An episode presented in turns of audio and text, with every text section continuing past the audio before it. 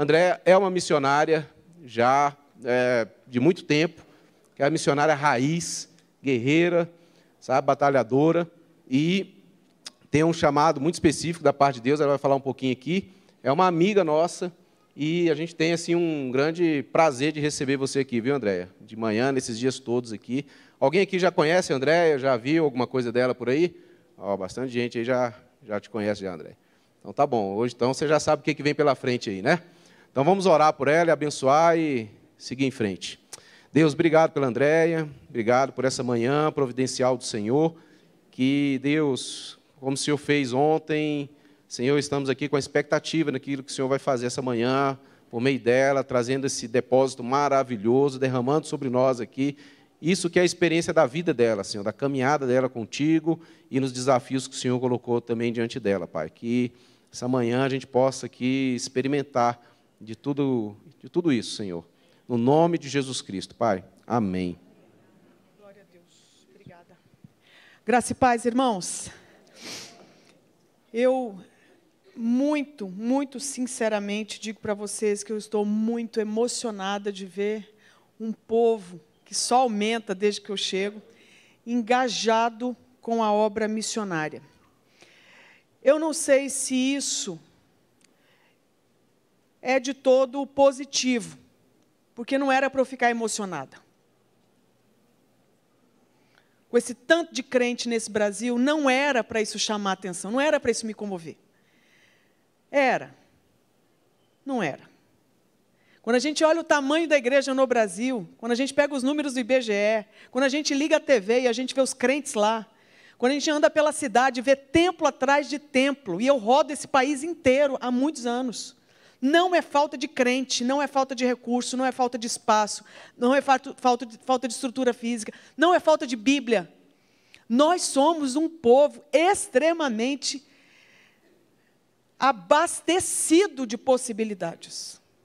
Você vai em outros cantos da terra, você olha, você fala assim: não preciso voltar mais para o Brasil.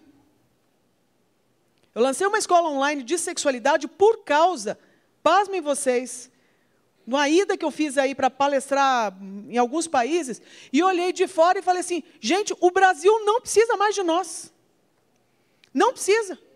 O Brasil hoje, qualquer brasileiro pode se enfiar em qualquer igreja, procurar qualquer pregador, comprar Bíblia em qualquer tradução, de qualquer valor. Nós somos indesculpáveis.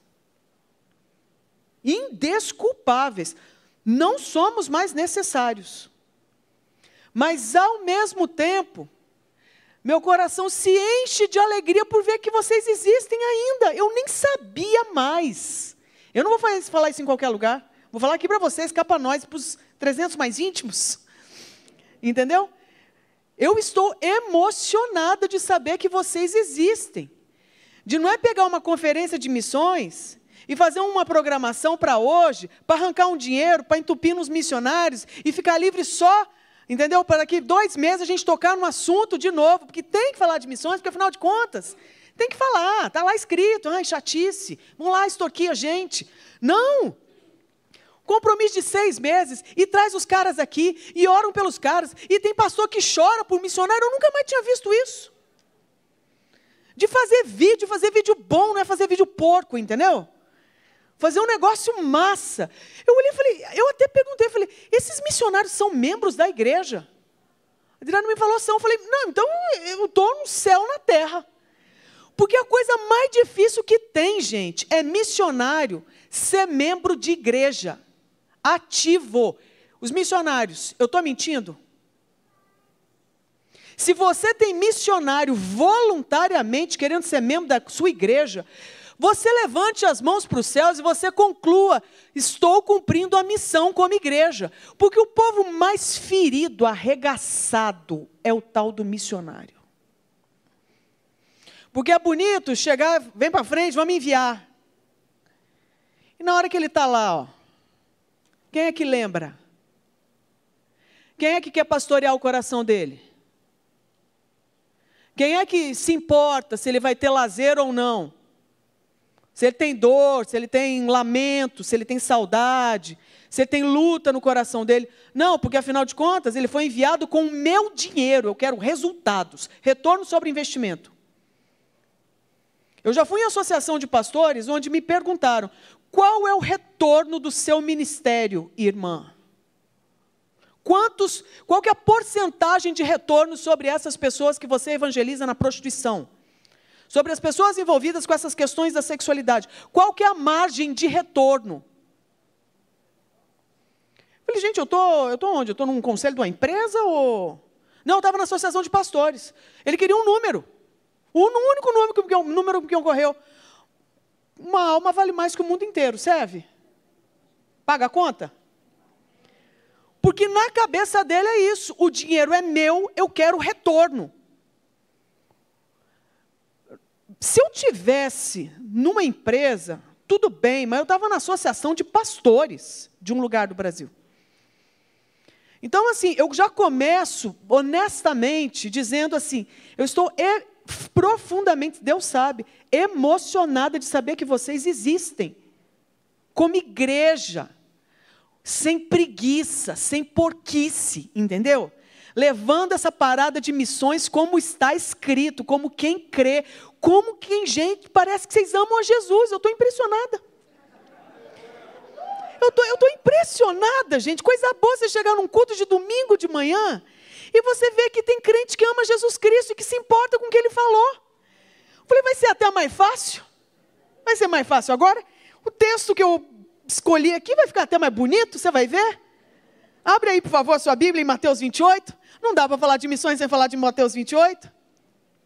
Não vai ser o único, não, eu creio que nós vamos ler. Nesse meio tempo, eu acho que nós vamos contar umas historinhas. Mateus 28, 16 a 20, diz o seguinte: Os onze discípulos foram para a Galiléia, para o monte que Jesus lhe indicara. Então, quantas pessoas estão minimamente compondo esse combo aqui, esse comboio de Jesus? Faz as contas. No mínimo, não. Onze discípulos mais Jesus Cristo. Então, no mínimo, nós temos uma trupe aí de umas 12 pessoas, no mínimo. Certo? Quando o viram, o adoraram. Ah, que bonito. Eles viram Jesus, já tinha acontecido toda aquela a questão da crucificação, da ressurreição, certo? É isso, né? Mateus, finalzinho, Mateus 28. Mateus, aliás, final, é, finalzinho de Mateus, Mateus 28 já. Quando viram, adoraram. Ah, que bonito. Aí vem o id. É isso que está escrito na sua Bíblia? Não. Quando viram, adoraram. Que bênção quando o crente adora Jesus. Só que tem um detalhe. Mas alguns. Vamos ler alto. Mas alguns duvidaram. Aí você fala, não devia ter uns ímpios infiltrados. Não! Quem que estava ali no rolê? Os discípulos. discípulo de Jesus duvida. Olha só, mas duvida do quê? Como assim? Então eu quero que você visualize a cena. Uma coisa é chegar alguém aqui e pregar sobre Jesus Cristo, sabendo que ninguém viu Jesus aqui, ninguém tocou, ninguém sentiu o cheiro dele, ninguém nada. É tudo pela fé. É ou não é? Eu lembro, muitos anos atrás, quando eu ouvi relatos sobre São Tomé, onde tinha uma época, aí vocês me, me corrijam, a galera lá de São Tomé, que tinha não sei quantos Jesus circulando lá em São Tomé. Tinha ou não tinha? Um monte de gente falava, não, porque eu sou Jesus, porque não sei o quê. Tinha uma parada dessa ou é lenda? Tinha uma galera que falava que, ah, porque altas revelações de Jesus Cristo. Tinha um negócio desse? Tinha, não tinha? Ou já era viagem? Ainda tem! Ainda tem coisa, né? Que, que coisa, não? Você vê como os irmãos precisam estar aí enviados. E aí o que acontece?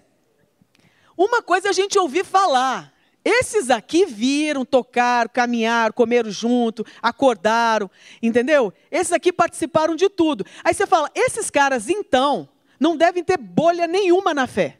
Só o que acontece? Desses caras aqui, alguns duvidaram. Você fala, misericórdia. Eu não tinha nem falado para vocês repetirem, não. Acho uma chatice isso. É eu, eu que te falei assim: você fala, você pensa, mas tudo bem, a gente pode repetir. Fecha. É, misericórdia, tá bom. Então Jesus aproximou-se deles e disse: Eu já acho lindo isso. Porque Jesus, ele conhece o povinho dele. Então, de repente, você ouve e você fala assim: Eu não tenho a menor competência de me envolver com a obra do Senhor. Não mesmo. Jesus já sabe.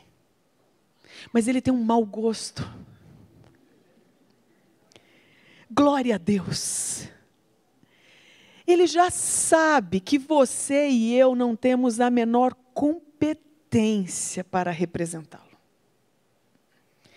Mas ele ele está tão assim aliançado, porque ele eh, faz parte do jeitinho dele, ele, o pai dele, o Espírito, Trindade, você sabe, Deus, três em um, o Deus Todo-Poderoso. Façamos o homem conforme a nossa imagem, segundo a nossa semelhança. Esse Deus, então Deus, o Pai, o Filho e o Espírito, eles são, digamos assim, movidos à aliança, a decretos eternos. Nada de ninguém muda o que é estabelecido neles. E eles escolheram se aliançar à humanidade. E isso é irrevogável. Nem o pecado foi capaz de mudar isso.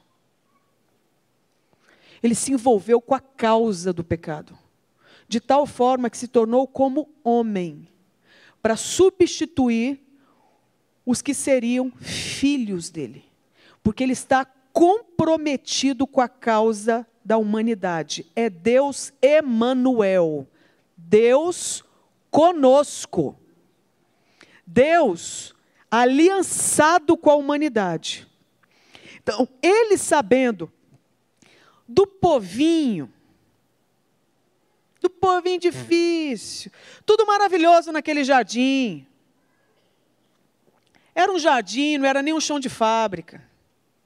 Era um jardim, não chamou para batelagem, não chamou para pintar casa, não chamou para fazer faxina. Não, quando Adão e Eva chegaram, o rolê estava todo pronto, a casa estava arrumada.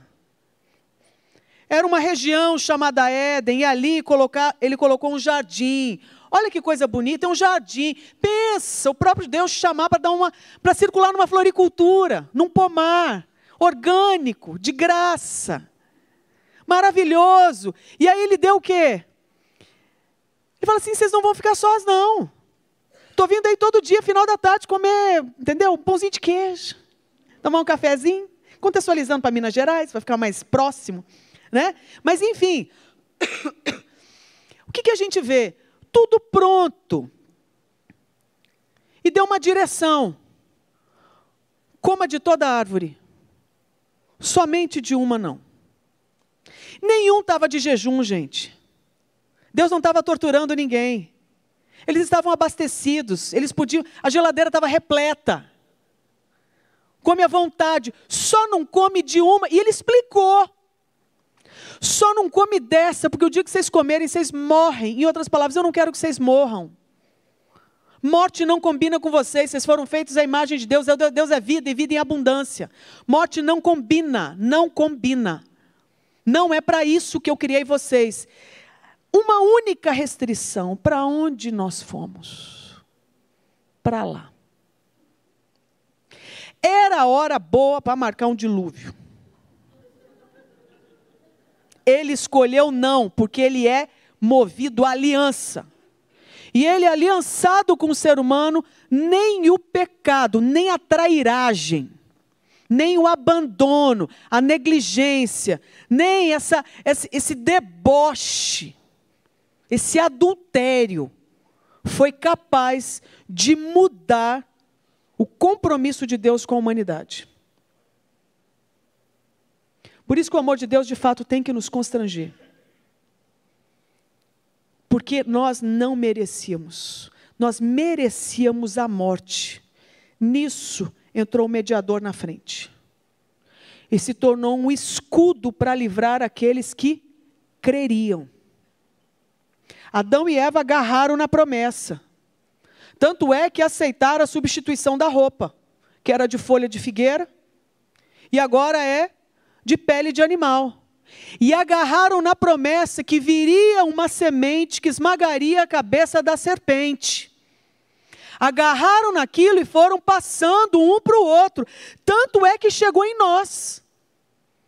Aqueles que ouviram falar desse Jesus Cristo, que é a semente que foi anunciada lá em Gênesis 3, que esmagaria a cabeça da serpente, e esmagou, ressuscitou. E esses doze aqui, aqui são onze, um já tinha traído, mas esses onze então ouviram, viram, caminharam com ele, tocaram, sentiram o cheiro dele, comeram com ele, tiraram dúvida, foram enviados. Então esses caras, eles, aquilo que Adão e Eva um dia imaginaram, aquilo que todos os outros que foram é, usados por Deus para registrar os livros, inspirados pelo Espírito, eles, eles almejaram enxergar. Não é verdade? Esses aqui eles viram. Ele veio. Outros foram escrevendo depois que nem viram. Com isso eu quero que você veja o seguinte: esses aqui que viram, que tocaram, que caminharam, que andaram com Ele, que experimentaram os milagres de Jesus, literalmente, alguns deles duvidaram. E aí você fala, bom, diante disso, Jesus deve ter ficado decepcionado, amargurado, ferido, frustrado, deprimido. Deve ter ido lá, olha, emburrado, feito um, jogado no chão, feito um piti, falar: Deus, ninguém merece. Fala sério, tá brincando com a minha cara. Senhor, me livra desse povo. Mas não, alguns duvidaram. Olha o outro versículo. Em seguida, então Jesus cuspiu na cara deles rejeitou cada um deles? Jesus se aproximou deles e disse: Aqui começa a grande comissão. Normalmente, a grande comissão, quando a gente lê isso e lê, via de regra, a gente lê em conferência de missões, aqui não ia ser diferente, se não ler, alguém tinha que ler, então estou fazendo esse papel, certo? Mas, quando a gente vai falar de culto de missões, normalmente esse é o texto que a gente lê, e tem que ler mesmo. Só que eu quero que você veja o pano de fundo. Então aqui Jesus, olha que interessante, Jesus aproximou-se aproximou deles. Deles quem? Dos que duvidaram e dos que não duvidaram, mas dos que duvidaram também e deu uma direção. Então achei genial quando foi falado a respeito do medo. E é isso mesmo. Porque você recebe uma direção de Deus, você fala, maravilha, aí você olha para a sua realidade, você fala, mas não, a conta não vai fechar. Não fecha, não vai dar. Como assim? Esse cara é doido. Como que esse, esse cara é maluco? Essa mulher é doida, esse povo é mais doido ainda. Mas é mesmo. Você ainda não é não? O povo mais esquisito da terra é o tal do crente. Se ainda não entendeu isso, alguém tem que te dizer. O meu tema hoje é identidade, então eu vou vim te dizer qual é a sua verdadeira identidade. Então Jesus aproximou-se aproximou deles, dos que duvidaram e não duvidaram, e disse o seguinte: Ele não falou, viu, façam missões. Porque o objetivo da igreja não é fazer missões. Sabia disso? O objetivo da igreja não é fazer missão. Missão nós vamos fazer enquanto nós estamos nesse mundo, porque tem um monte de gente perdida. Mas vai chegar uma hora que Jesus Cristo vai voltar vai implantar o reino dele. Não haverá mais choro, não haverá mais pranto, não haverá mais morte, não haverá mais pecado. Aí você vai falar assim, ué, mas e o objetivo da igreja? Ué, tá vendo? Não era para fazer missão, não era o objetivo final. A gente faz enquanto tem aqui, enquanto está aqui, enquanto tem demanda. Mas o nosso objetivo final, você não fica achando que é você fazer missão, não? A gente faz enquanto a gente está aqui. Mas o objetivo final é a gente viver uma vida como quem crê isso aqui, ó. Toda autoridade me foi dada nos céus e na terra. Se você observar o livro de Apocalipse, está falando a respeito de um, um desfecho. O pastor Neif, que manja muito de Apocalipse, eu não entendo nada. A única coisa que eu sei que Apocalipse, ele me corrige aí, por favor, é o revelar, é a revelação. É a figura que eu entendi é que é abrir a cortina, como se fosse de um teatro, onde vai abrir e vai revelar o fim. Então é o spoiler da história.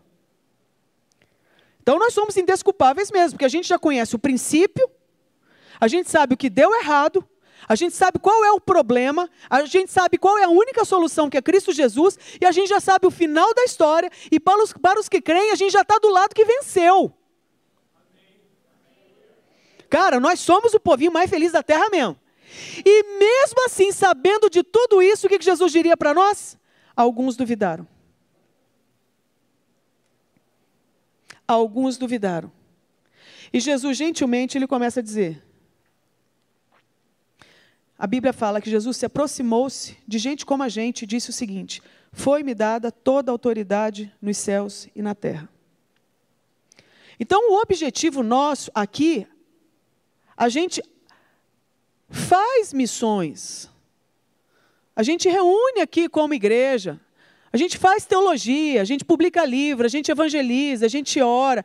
Tudo isso aí faz parte, mas o objetivo final é aguardar esse grande dia onde o nosso Senhor vai reinar sobre tudo e vai fazer um desfecho de toda a história e vai lançar fora todo o mal e tudo definitivo e eternamente fará sentido o sentido de Deus, que foi o propósito inicial, que foi desvirtuado por causa da, da, da queda. Por isso que não dá para a gente esquecer a história toda. Então, por enquanto você está sendo, e eu estou sendo convocada, nós estamos sendo convocados a nos envolver com o que ainda falta. E aí vem atividades práticas, que vocês viram aqui, tem 17 projetos hoje e tal. É por hora. Mas isso aqui é como um símbolo, como um vestígio, um rastro do que virá. Então eu quero te convidar a ter um olhar é para a eternidade. Sabe o céu que é descrito, o novo céu e a nova terra, descrito ali em Apocalipse? Ele ainda não veio, mas a gente já pode anunciar para que gere o interesse, para que pessoas aqui, agarradas nesse mundo que jaz no maligno, queiram participar disso. Quando a gente faz isso, isso é fazer missão. Então eu quero que você veja o seguinte: Deus está nos convidando, nos convocando, nos comissionando a fazer parte disso que Ele não precisa que a gente faça, mas que Ele escolheu que a gente faça. Ele escolheu. Então, veja bem, eu tenho uma história assim, muito. É, um exemplo lá de casa. Muitas vezes eu saía para palestrar, voltava. E aí, é, conversando ali com o Miguel, né, hoje ele está com 11 anos. É, primeira coisa que ele me perguntava: trouxe presente?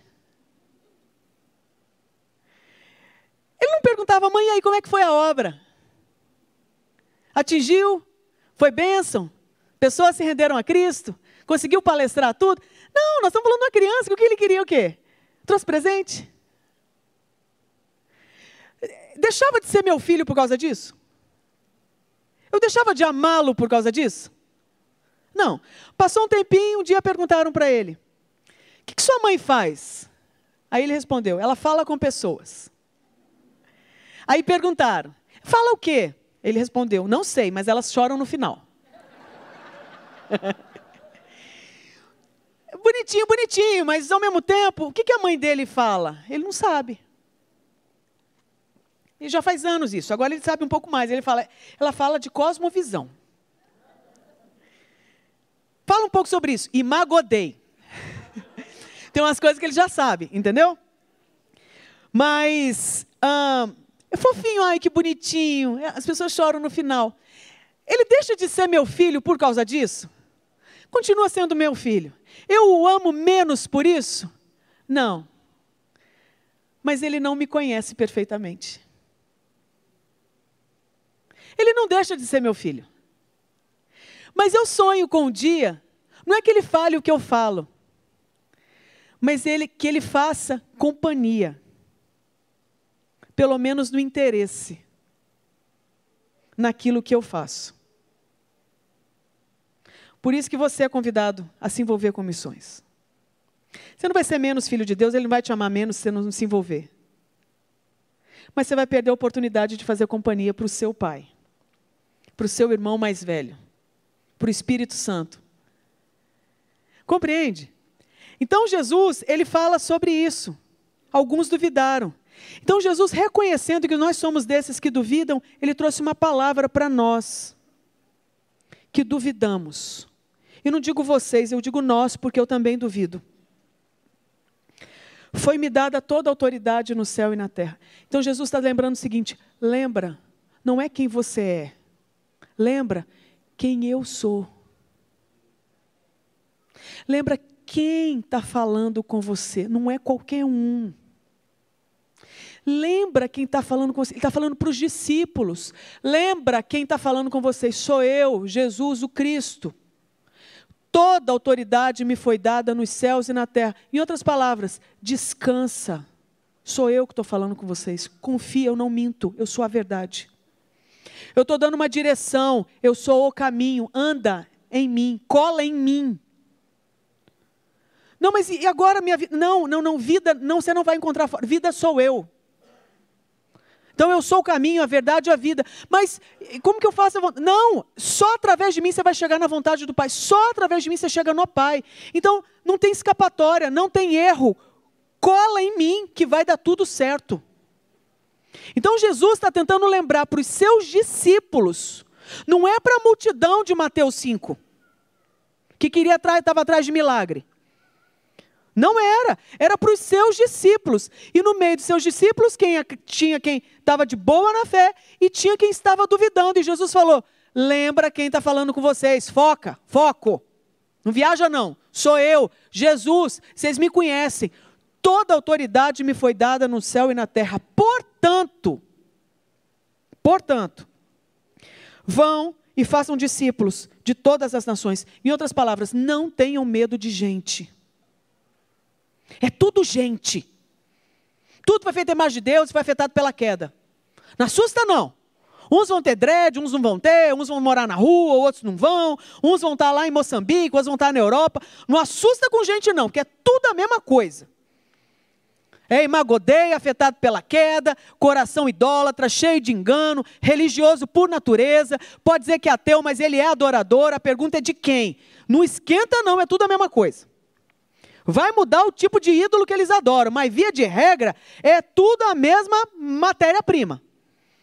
Então o foco é o seguinte: não tenham medo de gente e não vivam só para vocês. Então, quando vocês estiverem aqui na terra, estabeleçam relacionamentos, mas lembrando que tem um foco maior. E o foco maior é o quê? Quando vocês se relacionarem com pessoas, tenham duas coisas em mente. Um, Façam discípulos de todas as nações, batizando-os em nome do Pai, do Filho e do Espírito. Você sabe o que está dizendo isso aqui? É o meu tema de hoje, é a identidade. Porque Jesus ele dá a seguinte, ele dá duas ordens. Uma, vocês vão anunciar morte. O batismo faz alusão a quê? Morte e sepultamento. Então, o que, que Jesus está falando? Você tem que lembrar o povo que o povo está lascado. Porque o povo nem sabe que está lascado. Sabe? O povo nem sabe que está lascado. O povo acha que está de boa. O povo acha que a vida é isso aí. Acordar, tomar um cafezinho, pedacinho de queijo, pegar o busão, bater o ponto. Não é não? Levar os meninos na escola, sei lá, qualquer coisa que seja, limpar a casa. Não, não está de boa não. Isso é uma parte da vida. A vida da humanidade não está de boa, ainda que esteja feliz. Então você pode estar feliz e lascado. Você é um feliz lascado. Mas continua lascado. Alguém tem que dizer para as pessoas que elas estão lascadas. Só tem um que pode dizer. Só tem um tipo de humano que pode dizer que o outro está lascado. Quem? Quem sabe disso? Esse é o papel do crente. Um dia eu fui desses. Um dia eu fui uma lascada que não sabia que era. Aliás, fazer um parênteses. Eu posso dizer sem sombra de dúvidas. Eu fui para a igreja para tirar minha melhor amiga da igreja. Então, uma lascada mor, achando que aquela estava mais lascada que eu. E orei ao Deus que eu não cria. Me dá, se você existe, Deus, sabedoria para eu ver os prós e os contras desse lugar que era uma igreja, para eu salvar a minha amiga. Então existe uma, um, um tipo de humano super lascado que se acha. Era eu. Entendeu? Eu fui com essa missão, salvar a amiga crente. Achando que eu estava em vantagem. Quando eu cheguei na igreja, eu vi uma galera universitária lá em São Paulo no culto de domingo de manhã. Fiquei horrorizada. Eu cheguei a uma conclusão. A que ponto chegou a juventude brasileira? Esse pessoal não sabe que a religião é o ópio do povo. Alguém tem que fazer alguma coisa. Eu fiquei desesperado. Eu falei, a que ponto chegou a juventude brasileira? Eu, universitário, no meio de um monte de universitários, São Paulo, capital, domingo de manhã. Falei, olha que, olha que derrota. Tem como esse país ir para frente mesmo, não? Não tem como. Quem em sã consciência vem para um culto domingo de manhã? Eu achei aquilo ali uma coisa escandalosa.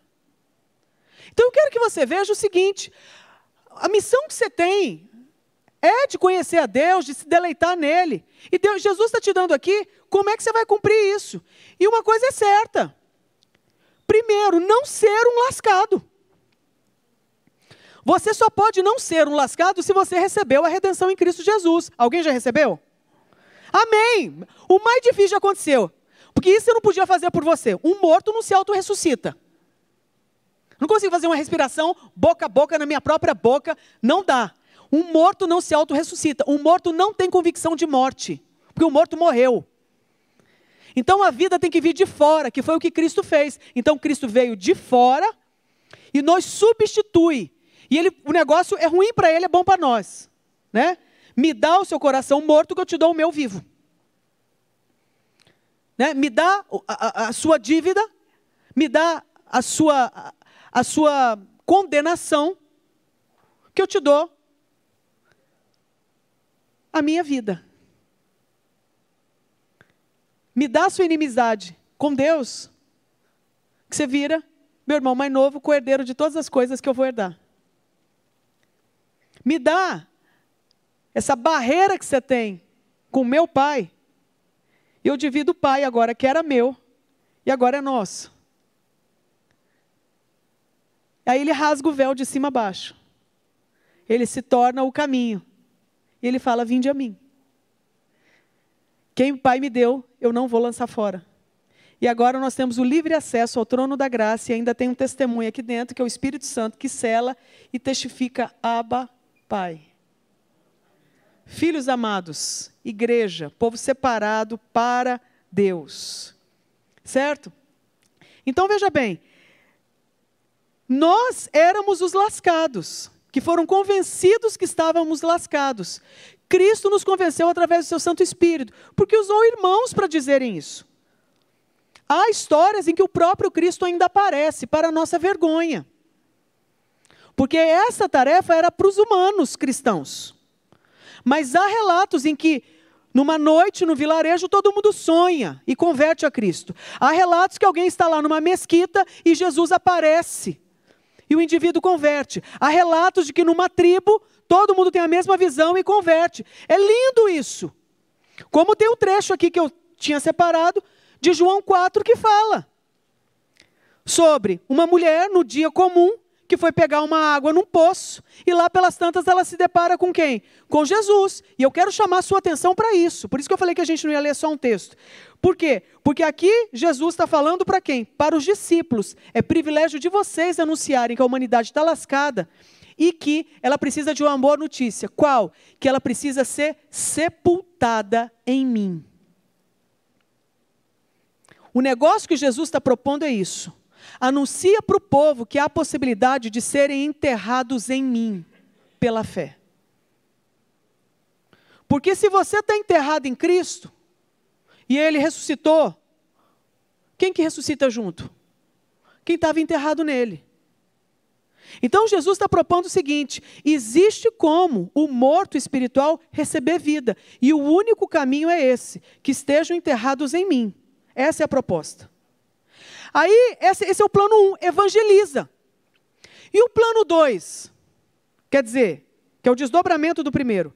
O que, que você faz com esse que nasceu de novo? Tá, eu fui para a igreja, três dias depois eu aceitei Jesus como Senhor e Salvador. Eu lembro que eu saí lá do, do culto e eu voltei para a república onde eu morava, lá em São Paulo, com as meninas com quem eu dividi o apartamento. Para você ver, gente, isso faz vinte e poucos anos atrás aí. Vinte e tantos anos atrás, na verdade. E aí o que, que rolou? Cheguei no apartamento, as meninas lá, as meninas viraram para mim, eu tinha ido então para um acampamento, era um acampamento, era um retiro de um dia. E aí as meninas perguntaram, e aí, como é que foi? Eu falei, gente, minha vida mudou. As meninas olharam para mim e falaram, como assim? Eu nasci de novo. As meninas, quê? Eu nasci de novo. Você usou droga? Eu falei, não. Eu continuo a mesma careta de sempre. Mas o que, que aconteceu? Gente, vocês não sabem. Eu aceitei Jesus como Senhor e Salvador. Elas olharam para mim, uma virou e falou assim: Mas você saiu daqui ateia? Eu falei: Você não sabe o que aconteceu? Eu hoje eu acredito. Me veio uma fé, eu acreditei, eu entendi o que Jesus fez por mim. Elas ficaram ouvindo, só que acontece, eu, eu não sabia. Eu achava que ela, aquela era a única cristã, a única igreja no mundo. Eu falei, mas de onde você foi? É um pessoal que começou a reunir aqui em São Paulo, e eles acreditam na Bíblia, e eles acreditam em Jesus, e eles estão falando isso aí para as pessoas, que tem que nascer de novo. É muito legal. Mas tem outros lugares, não, eu acho que não, está começando aqui. É, é, pequeno, eu sei, não tem assim muito. Não tem muita testemunha, não tem muito lastro, muita validação, entendeu? É um negócio que parece estar começando agora, mas eu achei muito legal. Mudou minha vida, eu entendi. Tudo faz sentido agora. Na minha cabeça, na minha cabeça, nós estamos falando São Paulo capital, gente. Universitária. Era a única expressão que tinha. Eu achava que era, era aquela ali. Depois eu fiquei sabendo que tinha mais. O que eu quero dizer com isso? Que não adianta você só falar, viu, nascer de novo é o começo do que há de vir. Por isso que Jesus falou: depois disso vocês vão ter que ensinar o povo. Se alguém não tivesse me ensinado, eu ia estar até hoje achando que aquela lá era única. Tem que ter quem ensine. Agora eu te pergunto: como que meia dúzia de pastores vai ensinar uma nação inteira? Não vai. Então, nós temos que ler o resto das escrituras que dizem o quê? Ensinai-vos uns aos outros, admoestai-vos, aconselhai-vos uns aos outros. Resultado, é papel de quem ensinar? De todo aquele que um dia foi lascado, não é mais pela graça de Deus, aprendeu e agora tem que, de fato, botar na roda e multiplicar. É isso. E aí eu quero fechar a minha fala lendo uma história pelo menos parte dela.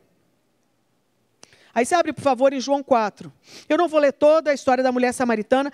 Inclusive, detalhe, hein? é a história que foi lida no dia que eu fui nesse retiro, uh, tentando tirar o plano 2. O 1 um não funcionou, para tirar lá naquele dia do culto, então eu vou para o retiro, porque agora não vai ter escapatória. Eu vou observar, eu vou arrumar argumento para tirar essa menina disso.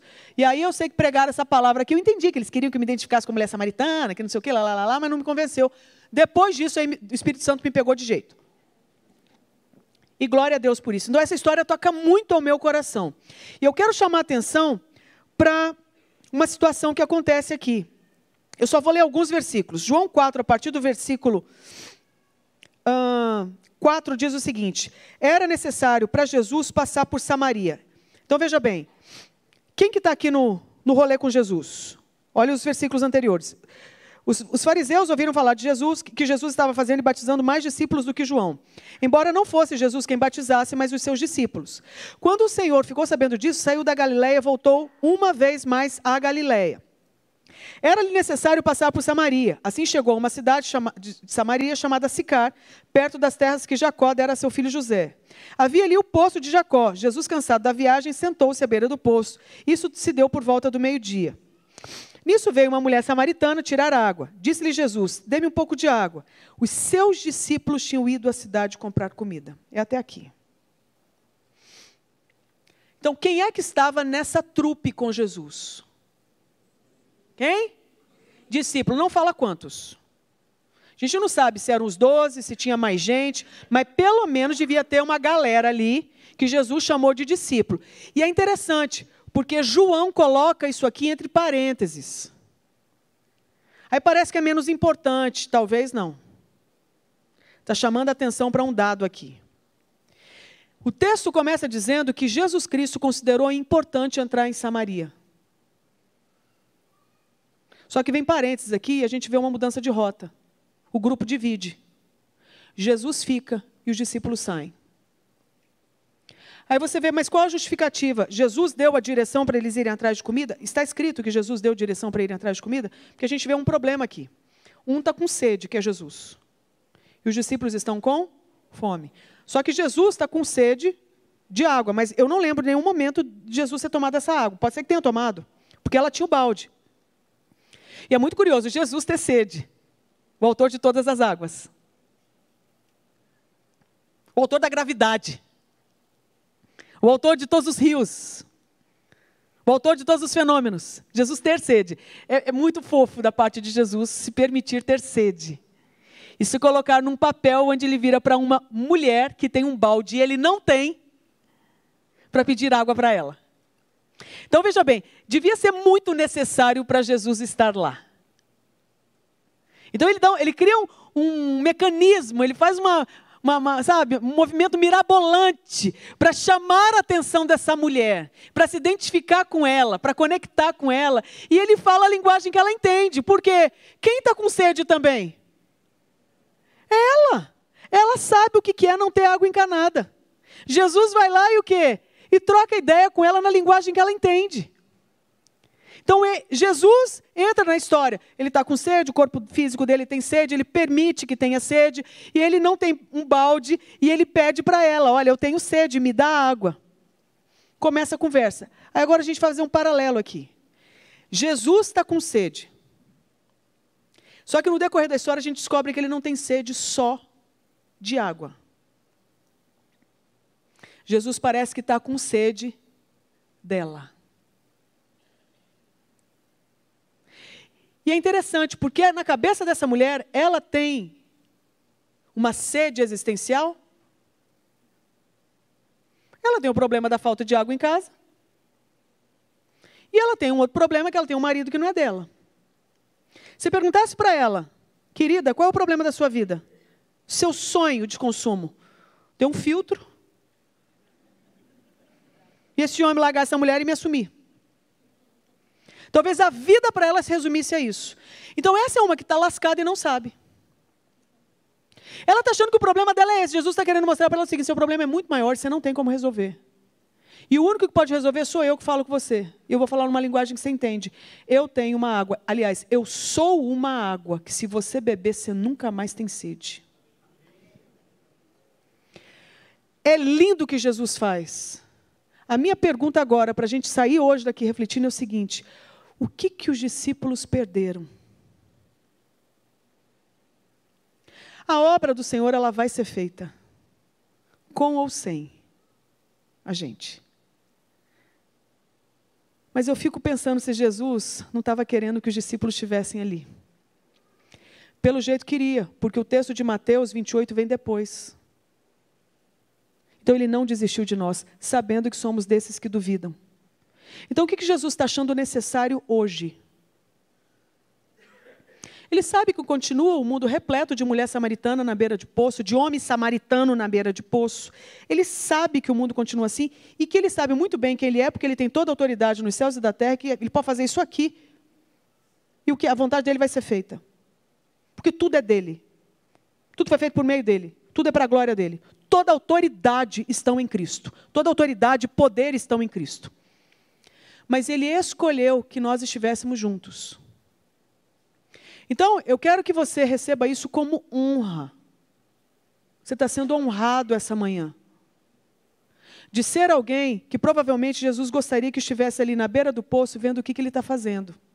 Mas os discípulos perderam a oportunidade naquele momento. Chegaram e não entenderam nada, mas foram sábios, ficaram quietos, porque iam levar uma lapada provavelmente na frente dela.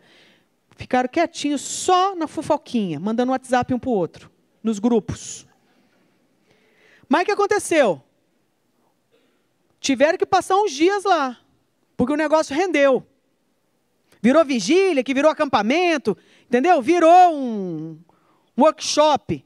Ficaram e a vila, o, o povo todo converteu. Como será que esses discípulos ficaram? Não foi suficiente. Mais para frente, então, Jesus morre, ressuscita e deixa a grande comissão. E o livro de Mateus, então, fecha com isso. A pergunta é: está valendo para mim e para você? Então eu quero que você reavalie a sua vida agora. Porque você ainda está nesse mundo. O Senhor ainda não te recolheu. Ele pode recolher daqui a pouco, a você e a mim. Mas você ainda não foi recolhido. Se não foi recolhido e não foi, sou testemunha disso, essa palavra está valendo para você e para mim. Então nós estamos sendo convocados hoje aqui a estar junto com Jesus na beira dos poços. É isso. Qual vai ser o seu poço, eu não sei. Um vai ser em, na comunidade tal, o outro vai ser em Moçambique, a outra vai ser lá em Paris, o outro vai ser aqui na esquina, vai ser na sua casa. Eu não sei. O que eu sei é o seguinte: esse mundo está rodeado de poço, porque é rodeado de gente sedenta nesse mundo, que nem sabe o tamanho da sede que tem, e você é um que sabe, porque Jesus já te saciou. Então agora nós estamos sendo chamados a dividir isso com os outros.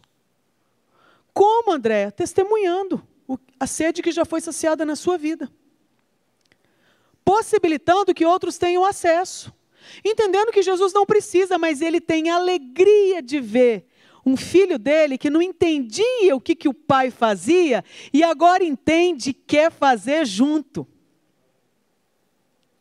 Então veja bem, para a gente fechar aqui, sabe qual que eu acho que é a alegria de quem é pai e mãe? Me corrija se não é ter filhos maduros que entendam a gente. É ou não é? Não é uma alegria? Saber que você pode confiar, conversar com aquele ser humano e ele acompanha você. Ele está entendendo qual é que é. Eu acho que foi isso que, que o pai tentou explicar, dizer, quando ele rasga o céu e ele fala a respeito de Jesus Cristo. Esse é meu filhão amado, a alegria da minha vida. Ele entendeu o rolê. Não é à toa que, toda a autoridade foi dada para ele, porque ele entendeu. Podia se dar por satisfeito, mas Deus é amor. Ele quer a casa cheia. Aí Jesus veio atrás dos irmãos mais novos. Só que ainda está faltando, porque ele não voltou. Então, se está faltando, significa que tem irmão nosso que nós temos que ir atrás. Você está entendendo? Jesus ainda não voltou. O reinado dele está aqui implantado? Não está, não. Ele não voltou. Se ele não voltou, significa que ainda está faltando gente. Se está faltando gente, alguém tem que levar esse evangelho. A pergunta é como é que nós vamos participar disso. Por isso que eu quero que agora a gente coloque a nossa vida diante de Deus. Porque se queremos que Cristo volte, ele não vai ser controlado pelas nossas Maranata, hora vem Jesus, porque o boleto vence amanhã, me volta hoje. Não, ele não vem para saciar os, as, os nossos desejos. Então ele vem no tempo que ele tiver que vir. E ninguém controla Deus. Se não veio, significa que ainda não foi cumprida a missão. Se não foi cumprida a missão, significa que nós ainda temos tarefa de casa.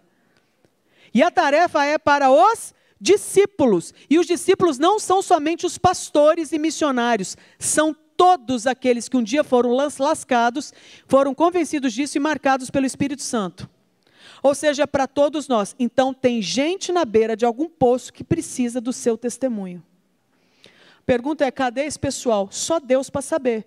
Por isso que eu acho que a gente merecia terminar agora clamando a Deus e colocando a nossa vida diante de Deus para que até o fim, até que ele venha, nós estejamos do lado dele, enquanto ele cumpre a obra dele.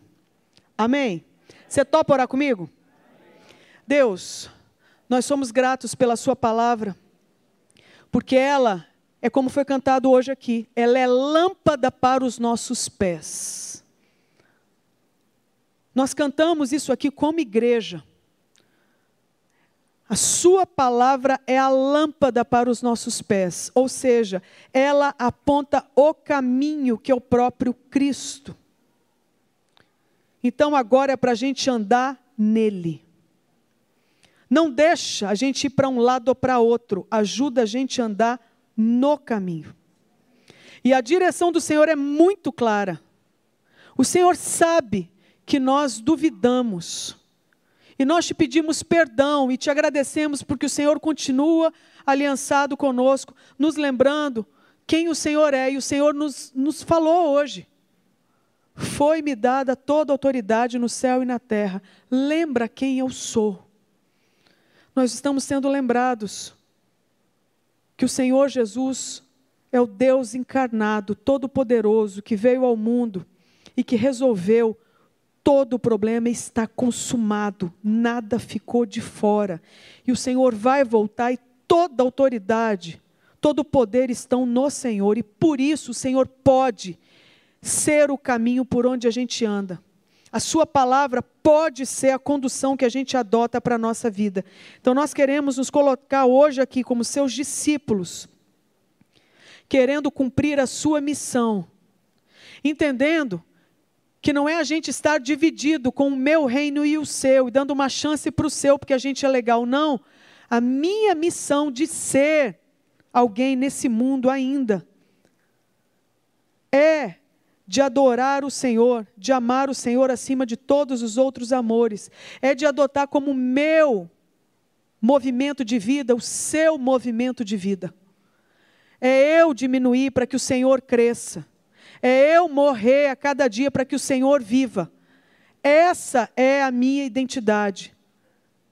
De permitir que o Senhor seja aquele que dá a direção para quem de quem eu sou. Que é do Senhor que vem toda a direção para a minha vida e que isso é bom, agradável e perfeito. Então nós escolhemos hoje aqui, Deus, realmente confessar diante do Senhor a nossa dúvida. Queremos aqui também, escolhemos isso, te pedir perdão, Deus, por acreditarmos mentiras a seu respeito. Mas nós queremos fazer o caminho de volta e alinhar a nossa vida assumindo o nosso papel de sermos adoradores seus aqui nesse mundo de sermos imitadores seus nesse mundo, de continuarmos aquilo que o Senhor deu início, entendendo que não temos competência, o Senhor sabe, mas que o Senhor está conosco através do seu Santo Espírito, nos ensinando pela Sua palavra e nos admoestando, nos encorajando através da presença dos irmãos, porque não é bom que a gente esteja só. Ajuda a gente não perder o foco até o fim, até que o Senhor venha. Em nome de Jesus. Amém. Deus abençoe, gente.